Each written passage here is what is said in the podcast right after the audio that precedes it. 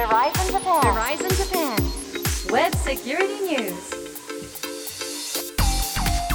ライゾンジャパンウェブセキュリティニュース通信技術企業世界最大手の一つベライゾンがグローバルな視点からインターネットセキュリティウェブセキュリティの今を伝えるプログラムです。今回もベライゾンジャパン Solutions Executive Security の森マークさんにお話しいただきます。ベライゾンジャパンの森マークです今日もよろしくお願いします。よろしくお願いします。進行は私ちぐさです。さあマークさん今日はどんな内容でしょうか？これ実は前回のあのー回とまあ意外とつながってるものなんですけどまたさらに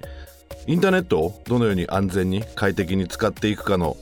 パート2みたいな感じで前回クッキーだとかの話をさせていただきましたけど、それの次のステップということであのお話しできればなというふうに思ってます。日常にめちゃくちゃ役立ちそうなしかもあの年末年始は巣ごもりしてネットサーフィンするって決め込んでる方は特に必聴ですね気をつけましょ今回もどうぞよろしくお願いしますうお願いします。Verizon Japan. Verizon Japan. Web Security News. さてサイバーセキュリティについて番組独自に集めました質問の中から今回はこんな質問をご紹介します。先日インターネットで調べ物をしている時にウェブサイトによって URL の表記が HTTP から始まるものと HTTPS から始まるものがあることに気がつきました。この HTTP と HTTPS にはどのような違いがあるのでしょうか？確かにこれ私実は全然気にしてたことなくてこの質問見てあそういえばと思って調べたら最近私が見てるサイトはほぼ HTTPS なんですだけど10年ぐらい前遡るとよくあのラジオとかで呼び込みでホームページ見てくださいねとかっていう時に HTTP コロンスラッシュスラッシュって言ってた記憶がすごいあるんですよ。まさにそうだと思います。で HTTP と HTTPS の一つ、まあ、大きな違いとしては、S セキュリティセキュアな接続かそうでない接続かっていう違いえがメインなんですよ。じゃあじゃあ S ついてないとセキュアじゃなかったってことセキュアじゃなかった。やっぱりそれって10年ぐらい前は HTTP の方が主流でした？えっとねあサイトによって違ったんですけど。例えばじゃあ利用シーンを考えてみた時に Amazon に接続しに行くと HTTPS が多いと思います。はいはい。でも例えば告知のページもう本当に、な内容が何も変わらない、うん。ようなところは HTTP でいい。なぜかっていうとやっぱり Amazon みたいなサイトは自分のクレジットカード番号を実際に送信してでそのデータを使ってもらってお金を払ったりだとか。あとは自分の住所を書いたりそれを保管してもらっているまたセッションを貼り直した時にその情報が簡単に呼び出せるようにえいろいろやっている。なので Amazon に行った時にクレジットカード番号をもう一度入れてくださいだとかあと住所を確認してください。そういったところでは HTTPS を必ず使っていますね。うーん。それってあの時代関係なくずっと HTTPS ってあったんですあります。じゃあなんか私の印象では昔は HTTP コロンスラッシュスラッシュばっかりうん。使ってた気がしたんですけど、もう時代関係なくセキュアなものは HTTPS がずっと使われてきてたんですね。ずっと使われてきてましたうん。ね特にインターネットを使って、えー個人情報を交換する場になるとうん。よりセキュアな、えー接続環境が必要になってくるとであの今どちらかというと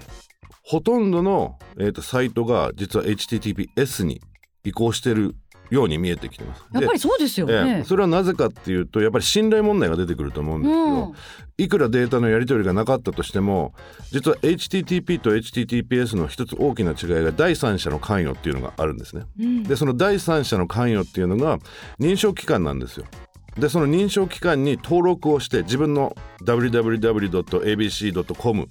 を登録するじゃないですか。えーその時に、えー認証機関に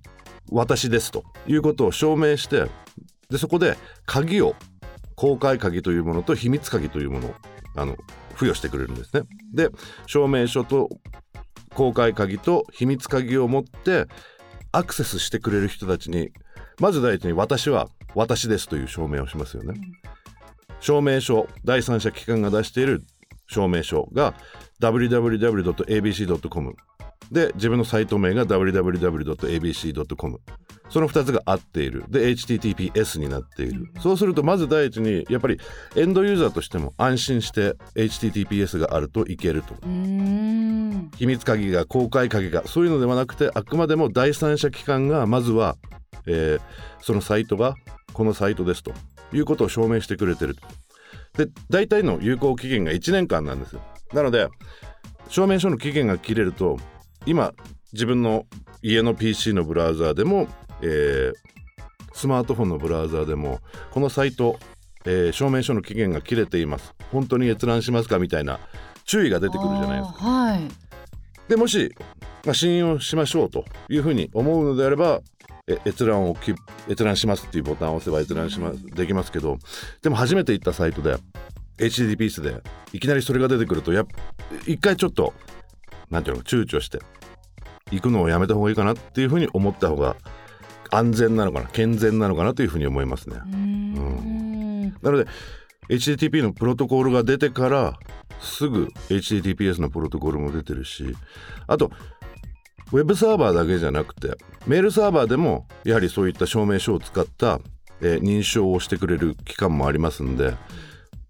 今皆さんが見えてるのはやっぱり一番身近に見えてるのが HTTP と HTTPS のプロトコル。例えば IMAP のプロトコルでも IMAP、えーセキュアなトランスミッションありますし、えー SMTP っていうメールのプロトコルでもまたさらに SSMTP というものもあったりするんでまあいろいろそういった意味では暗号をしてくれる、うん。えーサイトいっぱいあるんでであとはもうあの S で、えー通信暗号化することによって一回接続した後にやはり横入りしてその通信を傍受されるという可能性が、まあ、少なくなってくるっていうのが一つの大きなメリットだし実際にデータをやり取りしてるのもさっきの公開鍵秘密鍵を使うことによって実際にインターネットを通っていく情報は暗号化されている。それも保証されるんで。ただまあね攻撃としてはいっぱいあるんでどういうふうにそれを守っていくかっていうのはもちろん自分も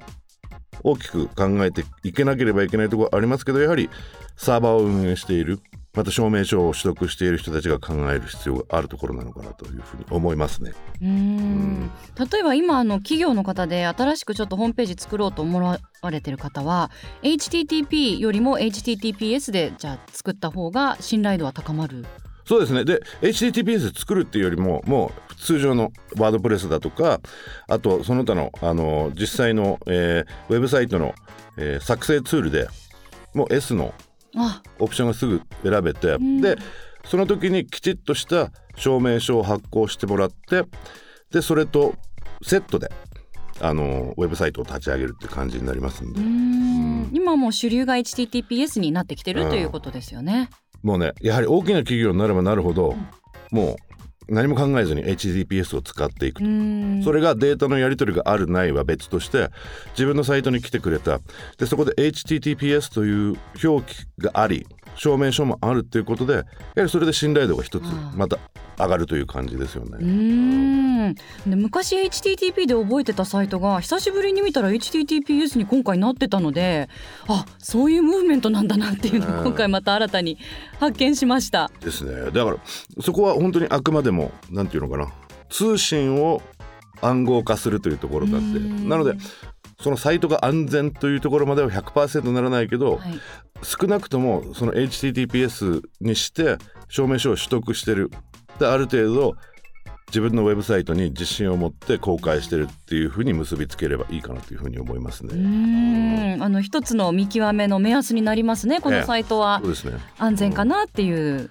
で偽装する人も実は出てきてるんですね。で HTTPS で証明書っていうのは実は自分でも作成できるんですよ。自己サイン型証明書っていうのがあるんですよ。はでそれは登録をしていないから、ほとんどの最近のウェブブラウザー PC でやれば Chrome だとか Edge だとかあと Mac だったら Safari あと Firefox そういったものはあの自己的にサインした、えー証明書は基本的には受け付けないっていう設定になあ、ってる。んででそこそういったサイトに実際に到達するとこのサイトは self-signed cert っていうんですけど self-signed certificate だと本当に閲覧するの？っていうことを注意してくれるんですよ。うんなのでそういった意味ではあのもし少しでも心配であればそういうサイトには行かない。でそれはブラウザーが教えてくれるんで安心。でもともとでも self-signed certificate も実は悪用するために作られたわけではなくて検証するときにまだこのサイトがちゃんとできてるかどうかって例えば社内で検証しなければいけないその時に1年間のあの有効期間があるんであの証明書に。だったらテスト期間中は本物じゃなくて自分で作ったものでテストしようぜっていうところから self-signed cert っていうのが使われてたっていうのが主流なんですけどそれももちろん悪用されることもあるんでなので本当にそういった意味ではブラウザーにある程度信頼を置いて特にこういった self-signed certificate を使っているところはもちろん悪気を持ってやってる人が全部とは言いませんけど、はい20%なのか30%なのか。その辺も加味した上でなんていうか HTTPS を信頼するか信頼しないかということ。を考えていく必要があるのかなというふうに思いますね。はい。あのその他に何か危険なサイトの見分け方ありますでしょうか、あと攻撃としていくつかあるんですけど、まあ一番エンドユーザーにとって特にあの5年前ぐらいからちょっと流行り始めてあのクリックジャックっていう攻撃があったんですね。でそれは例えばさ、えーウェブサイトを攻撃してハッキングしてで今広告が角に出てきたりはいポップアップ、真ん中に出てきたり、はいはいはい。ポップアップじゃなくて実際に埋め込まれてる。あ埋め込まれてる動的に出てくる。はいはい。実はそれが上の絵は本当の広告なんだけどその裏にボタンが仕込んであって広告のボタンをクリックしちゃうとその裏のボタンが実際にクリックされて、ダメなサイトに誘導されてマルウェアをダウンロードされたりっていうことがあるんでそういった攻撃はすごく流行っていた時期があって。今はだいぶなくなってきたんですけどそういう攻撃がある。なのでどちらかというと広告を見て本当にその製品に興味があるんだったらどっかの検索エンジンに行って検索してみましょうっていうのがうんありましたしあとウェブサイトの運用者もきちっとそういった動的な広告を流すときにその動的な広告を販売しているところがきちっとしているところなのかって調べなきゃいけないしウェブサイトのこのスペースを貸しますみたいな感じでアフィリエイトとかそういう感じの、ど、うん、いくらでそうそうそうそう。このスペース使えますよみたいな、でそれでワンクリックいくらでそういったところを使ってその窓が脆弱だったら自分は悪くないかもしれないけど自分のサイトから誘導されて、うん。悪質サイトに行ってるってなると、やっぱりその自分のサイトも、まあ、悪者になっちゃうのかなって感じなんで信頼度が。すごく気をつけなきゃいけないなと思ってますよね。うんあー。あとよくあのなんか行政のものとかで調べ物しようと思って行政のページに行こうとするときに行政の本当のページより上にそっくりななんか違うページ出てきたりしません？それね Google にお金払えばいくらでも上に上げてくれることがあるんですよ。であの実はす今年になってすごく有名なサイトがあってはい。あのコロナワクチンナビっていう。でやっぱりすごく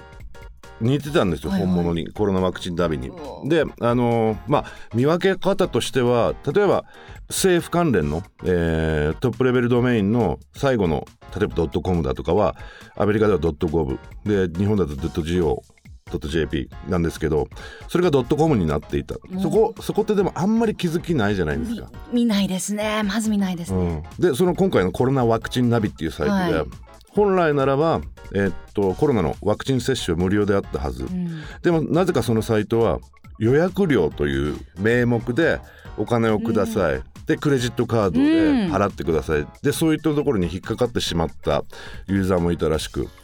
じゃあもう頭と終わり URL の、うん。ちゃんとこう両方ともチェックしチェてックしましょう。自。分が求めているものなのかどうなのかっていうのを注意する必要がありますね。あとやっぱり今年1年こういった形でやってきて何回もこれ多分お話しさせてもらってもらってると思うんですけどじゃあ事前に何をすればいいのかっていうところをもう一回おさらいさせていただきたいなと思ってて。お願いします。多分セキュリティやってる人間みんな同じこと言いますけどアンチウイルス、はい。インストールしてください。でシグニチャーアップデートしてください。そうすると自動的にあのマルウェアがダウンロードされた時にこれもしかしたらっていうところであの教えてくれますんで。であとはさっきも少しお話ししましたけど広告にあるものが興味あったら検索しましょう。意外とそれでね痛い目に遭ってる人いっぱいいると思うんであと最近すごく増えてきてる自分の周りで増えてきてるのがあの何でも綺麗になる、魔法の泡っていうのがすごいサイトで出てきてるんですよ。マークさんのうん。サイトに。どうしてもクリックしたいっていうのがあるんですけど我慢してます。なのでそういったもの気をつけましょう。すごい綺麗になるんですよ。あのガスレンジの。あシャーって私やって日頃からそういうの検索してるんですか？検索してないです。なんか広告が出てきて。やっぱあれですかねやっぱ年末に向けて大掃除のっていうので、あありますね。どんなに魅力的でも、はい。クリックは一旦ちょっと考えて。ちょっとちょっと考えて。はい。本当に調べたかったら検索を。しましょはい。あとはそれぞれのサイトのログイン、えー同じユーザーネーム同じパスワード使うのやめましょ耳が痛いな。はいはい。うであのー一番いいのが、えっとパスワードを管理してくれるソフトウェアを使うと、えー簡単にできますさらにそれと同じ関連でいくんですけどこのブラウザでパスワード保管しますか、あ、出てきますよね最近すっごいよく聞かれます。はい、でブラウザが聞いてくれるんですよはい。あの前回のお話の時のキャッシュと同じではい。ローカルでパスワード保管してくれるんですようんうん。それもなるべく使わないでいる方がいいです。基本全部ハイにしてた。ねねそれもやっぱ危なかったんですね。いやー勉強になります。ちなみにあのパスワード管理してくれるソフトウェアは信頼していいんですよね。そうですね、はい実際に繋がってないんでそれぞれのアプリケーションに、はい一つのそのパスワードを管理してるアプリケーションのデータベースで暗号化されてディスクに保管されてるんでマスターパスワードっていうのを入れて初めてバッて自分のパスワードが出てくるんですけど、オープンソースでもあるんであの使っていくといいと思います。私ははい。いくつか使ってます。で会社のパソコンにも実はもう最初から入れてくれてて例えばパートナーの、えーウェブサイトの、えーパートナーポータルみたいなのがあった場合にはユーザーネームとパスワードを入れなきゃいけない。でそれ覚えてられないじゃないですか。覚えてられないんですよ。10個も20個もあるし。はいそれ全部入れてます。あと最後に前回と同じキャッシュあクリアしましょう。もう言われてすぐクリアしました私。やった。キャッシュとあと何でしたっけ？履歴と。履歴と、うん。はい全部クリアしました。まあ、そんな感じであの本当に安全に快適にインターネットを使う。ほとんどの99%の時は心配しなくてもいいんですけどやっぱりその1%の可能性を本当に自分で理解した上で自分がどこまでやる必要があるかっていうことも考える必要あるんですけどやっぱり快適にインターネットを使うんであれば今お話ししたいくつかのステップを取っていただくことによって100%にかなり近づいてきます。でセキュリティ業界でも、えーもう最初から言ってますけど20年30年40年前から言ってますけど100%のセキュリティはないとでもそれに近づける努力をすればするほど安全で快適なネットワークの空間ができるよっていうのがあの前から言われてるんでそれを自宅でも自宅できちっとできれば会社でも多分同じようにやってしまうんでそういうふうにあの安全にインターネット PC を使ってほしいなというふうに思います。はい。引き続き実施していきたいと思います。ありがとうございました.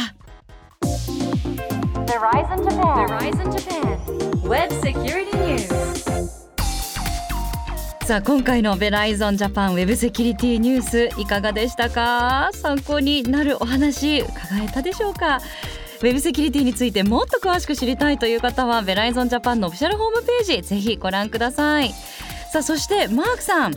今年9月に行ったオンラインイベント DBIR ライブ2021もオンデマンド配信。今もうされてますよね。始めました。はいどなたでも見ることができるんですよね、はい、えー、とベライゾンのサイトにあの行っていただければどなたでも見ていただくことが可能です。で今年あの去年に引き続き、えっといろんな方にお話ししていただいてるんですけど特にあのパネルディスカッションのところあとゲストスピーカーで来ていただいた NOK ビジネスシステムズの岡本様のお話などもすごく面白かったんであのぜひご視聴いただきたいなというふうに思ってます。はいぜひご覧になってみてくださいベライゾンジャパンウェブセキュリティニュースここまでお届けしたのは？ベライゾンジャパンのマークと。ちぐさでした